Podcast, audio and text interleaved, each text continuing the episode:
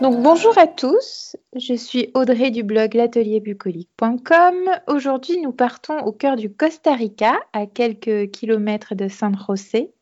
Nous allons à la rencontre d'une communauté de femmes cultivatrices de café, un café vendu sous la marque de Chero Biolé.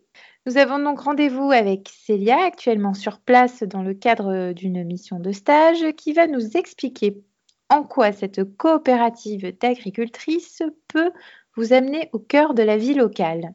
Bonjour Célia. Bonjour Audrey. Pourrais-tu nous présenter en quelques mots l'association Assomobi, son histoire, son organisation, l'entreprise et les projets pour euh, développer l'écotourisme euh, sur place? Oui, alors en fait, il faut euh, faire un petit bond dans le passé. L'association, elle a été créée il y a un peu plus de 20 ans, en 1997, donc c'est une association, euh, comme vous l'avez dit, euh, constituée uniquement de femmes. Et euh, à l'époque, dans la communauté de Biolay, tous les hommes, la majorité, partaient de la campagne. Ils allaient soit vers la capitale à San José, soit carrément ils s'exilaient de manière illégale aux États-Unis pour chercher du travail. Et donc ils laissaient les femmes et les enfants avec de faibles revenus. Donc un petit groupe de femmes s'est réuni et a décidé de voir ce qu'elle pouvait faire. Mais tout ce qu'elle savait faire, entre guillemets, c'était faire le ménage, selon elle. Mais elles se sont dit non, on ne va pas construire quelque chose pour faire le ménage, ça ne servira à rien. Et donc, dans la région, depuis petite, elles avaient vu beaucoup de cultures de café. Et comme à cette époque, le coût du café était tombé au-dessous de son coût de culture, tous les agriculteurs de la région avaient abandonné leurs champs. Donc elles se sont dit, bah, pourquoi pas le café? Malgré qu'elle ne connaissait absolument rien au processus de torréfaction du café. Donc il y a deux de ces femmes, elles étaient 18 à l'époque, qui ont décidé de faire don de terre qui leur appartenait. Alors au début, elles ont pensé qu'elles pouvaient torréfier le café des habitants de la communauté parce qu'elles n'avaient pas euh, leur propre plantation de café. La première fois qu'elles ont essayé, ça a été vraiment euh, une catastrophe et tout a cramé. Il y a des vidéos à l'époque et euh, on voit que tout est noir, mais elles n'ont pas baissé les bras et elles ont persisté. Pendant deux ans, elles ont, euh, elles fait que ça, donc euh, torréfier le, café des voisins de la région. Seulement est venu un moment où les gens ne voulaient plus payer, mais voulaient payer, payer en café. Mais ça, ça ne les intéressait pas. ce qu'elles voulaient, c'était des revenus pour vivre de manière plus confortable avec leur famille. Donc à ce moment-là, elles ont lancé qui s'appelle le bénéficio. Et pour mhm. elles, ça leur permettait de s'assurer de deux choses. La qualité du café qu'elles voulaient commercialiser à ce moment-là et en même temps d'avoir le soutien des producteurs de la région. Donc à ce moment-là, euh, elles ont pris contact avec euh, Grace Mena, c'est euh, une dame importante dans le monde du café au Costa Rica et elles ont eu la chance de pouvoir suivre ses cours durant l'été à San José. Et à ce moment-là, elles ont vraiment appris à, à torréfier le café parce que quand elles sont arrivées avec leur café qu'elles, elles pensaient euh, maîtriser, cette dame leur a dit qu'il était vraiment immonde. Donc, elles ont du tout euh, réapprendre et c'est vraiment euh, à ce moment-là qu'a débuté les, choses sérieuses. Quelques mhm. années plus tard, en 2002, l'activité de la communauté a attiré de plus en plus de groupes de visiteurs euh, pour une simple et bonne raison, c'est que le marché du café au Costa Rica, il avait toujours été maîtrisé par des hommes. C'est un pays quand même assez machiste.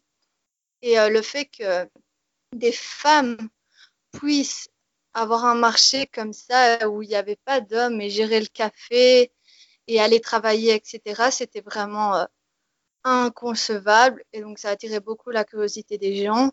Pour vous dire, ici, il y a même les maris de certaines femmes qui n'acceptaient pas la décision de leur femme.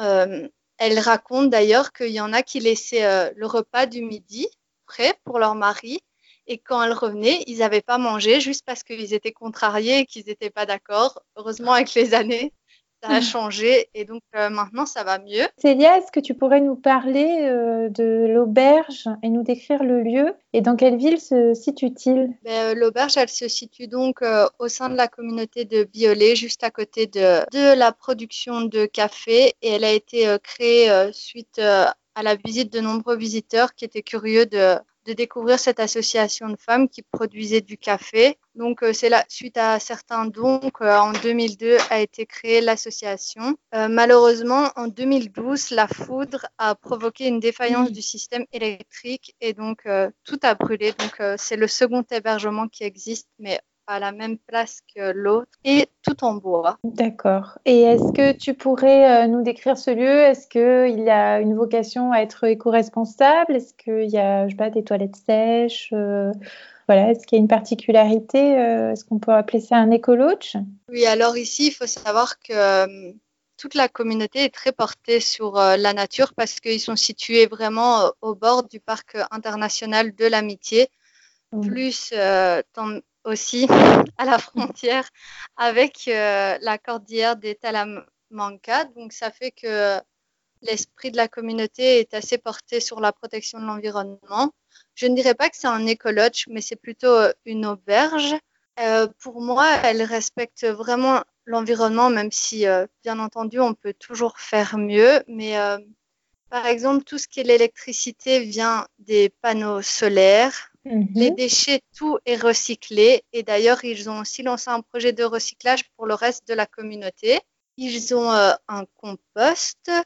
Il y a n'y a rien de superflu dans l'auberge. Donc voilà, ils n'ont pas envie de dédicacer de l'argent à des choses qui, qui pourraient être jolies et faire de la décoration, mais en même temps qui seraient inutiles. Il y a le moins possible, donc euh, il n'est pas question d'avoir des bouteilles en plastique, etc. Il y a une fontaine où on peut remplir sa gourde. Oui, c'est déjà euh, quand même de, de belles perspectives euh, pour, euh, pour tendre vers un, hébergement éco-responsable. Déjà, s'il y a, a l'électricité qui est verte, s'il y a du, mmh. du recyclage, c'est vraiment une chouette adresse. Qui est consommé ici, que ce soit viande, fruits, légumes, etc., ça vient toujours, toujours, toujours de de petits commerçants, juste des voisins de la communauté qui vendent, euh, qui vendent leurs salades, qui vendent leurs œufs et tout. Donc euh, ça, vraiment, la nourriture, c'est 100% local. D'accord, donc on est dans un circuit court. Et est-ce que tu pourrais nous parler rapidement euh, de la ville de Biolay, cet environnement géographique? Qu'est-ce qu'on peut y faire au niveau de l'accueil, euh, les habitants, la gastronomie locale ou l'artisanat local? Biolay fait partie du canton de Buenos Aires. C'est dans le sud du Costa Rica et c'est à plus ou moins 300 km de San José. C'est une petite communauté euh, qui est assez éloignée d'autres villes, mais autour autour d'elle, on retrouve d'autres petites communautés comme Altamira, La Puna, etc. Violet compte environ 250 personnes à l'heure actuelle. Ah Et alors, euh, dans la communauté, on retrouve simplement euh, deux églises, une petite école, et euh, après, il y a les habitants. On retrouve pas grand-chose de plus. Le travail principal ici, c'est l'agriculture. Et comme est installé ici la grande euh, entreprise Pindeco, la majorité des gens euh, travaillent dans les champs d'ananas, dans la culture d'ananas. Mm-hmm. Euh, concernant l'artisanat, ce qu'on trouve ici, c'est que quand l'auberge a brûlé, les gens ont dû développer une autre activité pour pouvoir survivre. Et donc, c'est vraiment, ça fait vraiment que quelques années qu'il y a d'autres activités. Il y a par exemple un monsieur qui s'est lancé dans la bière, il y a quelques dames qui font des bijoux avec les graines des arbres. Il y a une mhm. dame qui s'est aussi lancée dans du vin, dans la production de vin et euh, le miel aussi. Mais ce sont tous des projets qui, qui, ont, qui sont très jeunes et récents et qui sont en train de grandir. Ah oui, donc c'est intéressant aussi de voir qu'il y a de, des projets nouveaux. Ça montre aussi la, la dynamique euh, territoriale euh, qui reste active. Et mhm. aussi, euh, euh, vous proposez donc des écotours. Euh, qui est-ce qui conçoit les circuits est-ce qu'ils se font à pied Est-ce qu'il y a un guide local qui, qui peut nous accompagner si on choisit de faire un écotour? Oui, alors à l'heure actuelle, on a quatre tours. On a un tour qui est la découverte du processus du café. On a un tour dans la réserve d'Assomobi qui est pour découvrir les amphibiens ou les oiseaux. On a et alors, on a deux tours qui sont euh, dans le parc international de l'amitié. Tous les mhm. tours ont été euh, conçus par euh, Asomobi et par les volontaires qui viennent et qui à chaque fois ajoutent leur petite touche personnelle, leurs petits conseils. Ils sont toujours faits par des guides locaux et en espagnol. Il faut vraiment prendre les devants si on veut quelqu'un on veut avoir une traduction en anglais. Et euh, ce sont quatre tours euh, vraiment différents. Ça dépend ce que vous cherchez. Dans le parc international, on a un tour qui euh, est de 6 à 8 heures pour monter à 1800 mètres et donc avoir vraiment une vue panoramique sur Violet. Où on propose aussi un tour de trois jours avec la possibilité de dormir au cœur du parc et qui est pour moi une opportunité assez unique de se retrouver comme ça en harmonie avec la nature. Et donc, ce sont des circuits euh, pédestres oui, tous les, tous les circuits se font toujours à pied, mais parfois, euh, juste, on propose, par exemple, euh, pour le circuit de trois jours dans la vallée du silence, là, mhm. on peut se rendre à l'entrée du parc en voiture, parce qu'après, il y a une marche de 15 km à réaliser. Et donc, dans ce cas, on va en voiture jusqu'au du parc. Mais sinon, oui, ce sont toujours des circuits euh, pédestres et euh, on essaie d'avoir euh, une empreinte la, la moindre possible. Donc, c'est-à-dire que quand il y a un circuit dans le parc international, les déchets sont toujours repris avec nous. C'est vraiment mmh. le mot d'ordre. Et puis, ben, c'est un parc protégé, donc il n'est pas question de, de faire des bêtises là-bas. Oui.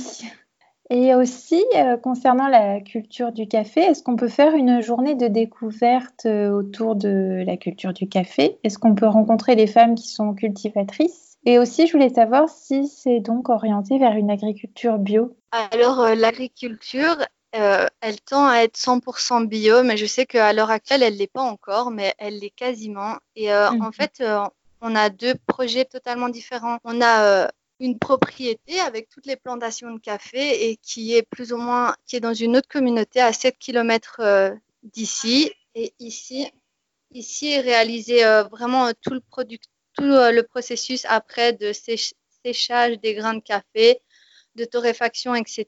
Mm-hmm. Mais depuis peu, depuis cette année, on a un projet et du coup celui-là qui est 100% bio, c'est de il y a 10, dix partenaires de l'association qui ont commencé à planter du café chez elles, à planter 2000 euh, plantes pour que si un jour sur la propriété on a un problème, ça pousse pas, on n'a pas de récolte, ça fait une mhm. solution et donc euh, il n'y a pas de, enfin, c'est tout à fait possible de rencontrer euh, ces dix dames, d'aller chez elles, de voir les plantations de café. C'est tout nouveau, mais ça promet de belles choses pour l'avenir. Ah, tout à fait, ça permet vraiment d'être euh, voilà, dans l'échange et, la découverte de cette culture qui bon, en tout cas en France, en tout cas, ça reste une culture exotique qui, qui, fait rêver. Eh bien, je te remercie beaucoup, Célia, pour ton temps et pour toutes ces riches informations. Je te souhaite une bonne continuation au Costa Rica. Merci beaucoup. Et puis si un jour tu passes au Costa Rica, n'hésite pas à venir faire un petit coucou.